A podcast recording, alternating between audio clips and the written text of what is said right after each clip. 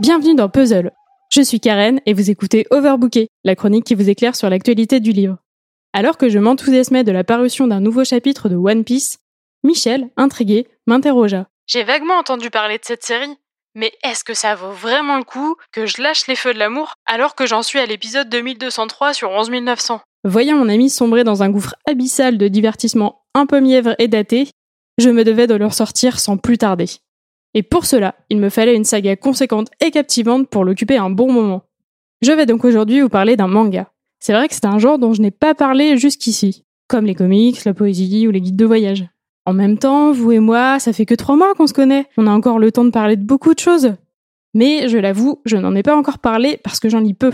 Et pourtant, c'est pas du tout que j'aime pas ça. La raison, c'est plutôt que j'ai grandi dans un milieu où on lisait des romans et des BD franco-belges, et c'est tout. C'est pas mal, mais c'est dommage. Jusqu'à un certain âge, j'ai pas fait plus d'efforts que ça pour m'intéresser à d'autres choses. D'autant plus que socialement, la littérature, c'est ce qui est le plus valorisé, c'est un des genres les plus élitistes, donc quelque part, c'est une chance que ça me soit accessible, et c'était pas un problème. Ce sera l'occasion de parler de déterminisme social et d'habitus, et mes cours de sociaux sont loin derrière moi, et ça nécessite pas mal de développement. Si le sujet vous intéresse, je vous invite à écouter l'épisode du podcast Écoute ça, intitulé Choisit-on vraiment son instrument? Parce que ça s'applique aussi à la lecture. Pour en revenir au manga, c'est en bossant sur un salon du livre pour un éditeur de ce genre que je m'y suis enfin mise. Partant de zéro, ça aurait pu ne pas être aisé, mais aidé par des gens très compétents, passionnés et généreux, j'ai vite découvert plein de nouvelles choses trop cool à lire. J'ai lu Monster, Pluto, Slam Dunk, Me and the Devil Blues. Donc au passage, je le répète, demandez des conseils. Les libraires sont là pour ça et la plupart sont de très belles personnes qui vont à cœur de vous faire découvrir des livres. Et ne vous arrêtez pas au genre. Les gens qui partagent leur goût culturel sont généralement plein de bonnes intentions. Et s'ils veulent vous convertir à leur genre favori, ils le feront avec les meilleurs arguments. Donc si on vous recommande un petit recueil de poésie, un album jeunesse ou un roman SF, essayez au moins. C'est comme avec la nourriture. On dit pas qu'on n'aime pas sans avoir goûté. Ok, ok, un manga, pourquoi pas. Mais bon, ça se lit vite et je sais pas de quoi ça parle, donc euh, bof. Michel, reste là, je te jure que ça vaut le coup. Comme je l'ai dit, One Piece est une série conséquente. Elle a été lancée en 97. Depuis cette date, quasi chaque semaine, un nouveau chapitre est publié dans le Weekly Shonen Jump, une revue hebdo de prépublication de manga. Ce qui fait qu'on en est aujourd'hui au chapitre 977. Le dernier est sorti le 10 avril. En France, on est un petit peu en décalé avec les sorties japonaises, et on les publie seulement par tome qui regroupe plusieurs chapitres, ce qui fait qu'on en est au tome 93, qui s'achève sur le chapitre 942. Le prochain sortira le 20 mai. Vous l'aurez donc compris, ça fait quand même pas mal à lire d'ici là. C'est cool, ça occupe. Mais bon, j'imagine qu'il va vous en falloir un peu plus pour vous captiver. D'ailleurs, je vois déjà Michel se dandiner sur le générique des Feux de l'amour. Alors One Piece, ça parle de quoi?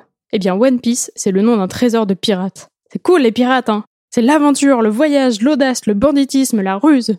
Dans One Piece, on suit Monkey D. Luffy, un jeune garçon un peu zozo, mais loin d'être bête, et ayant un corps élastique grâce au fruit du démon qu'il a mangé.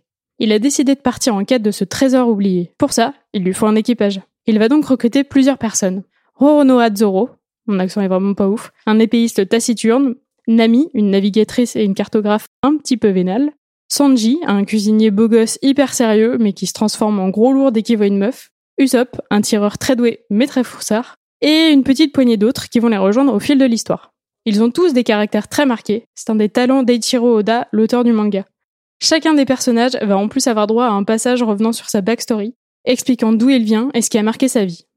Tous ces chapitres sont hyper forts, très émouvants et parfois très durs.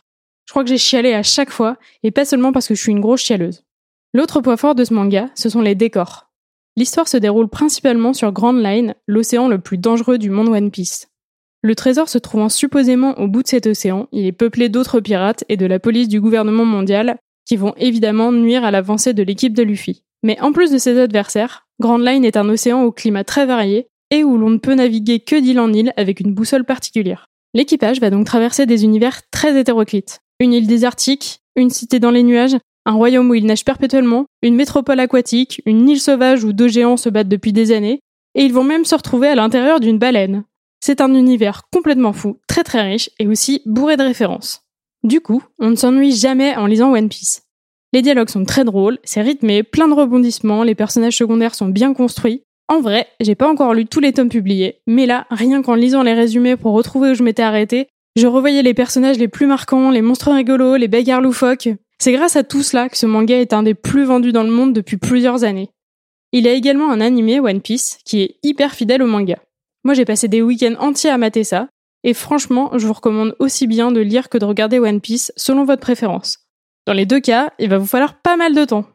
En revanche, si vous avez déjà tout lu et que tout cet épisode ne vous a pas appris grand-chose, peut-être que vous ne connaissez pas l'histoire de sa création. Comme son personnage Luffy, le mangaka Eiichiro Oda a longtemps persévéré pour que One Piece soit enfin publié. Mais c'est une autre longue histoire que vous pouvez écouter dès aujourd'hui dans le dernier épisode du podcast True Story. Et pour finir, comment on lit One Piece si on ne peut pas acheter les 93 tomes à sa librairie préférée? Eh ben on les télécharge. Il y a évidemment des scans disponibles illégalement, mais qui serais-je si je commençais à vous recommander de consommer dans l'illégalité? Je ne vous le recommande donc pas, au nom de tous les libraires en galère en ce moment. Mais bon, on est tous dans la même galère, donc euh, faites ce que vous voulez, je me décharge de toute responsabilité. En tout cas, si vous voulez les acheter, tous les tomes sont dispo en numérique sur la plateforme Isneo. Sur ce, je vous laisse. Michel et moi, on part à la chasse au trésor Puzzle, c'est un podcast produit par Bababam, un chouette studio qui fabrique plein d'autres podcasts de qualité comme True Story que j'ai mentionné un peu plus tôt, mais aussi, maintenant vous savez, Noises et bien d'autres. Vous pouvez les retrouver sur toutes les plateformes, comme Puzzle, et moi, vous pouvez me retrouver mardi prochain, toujours avec Michel.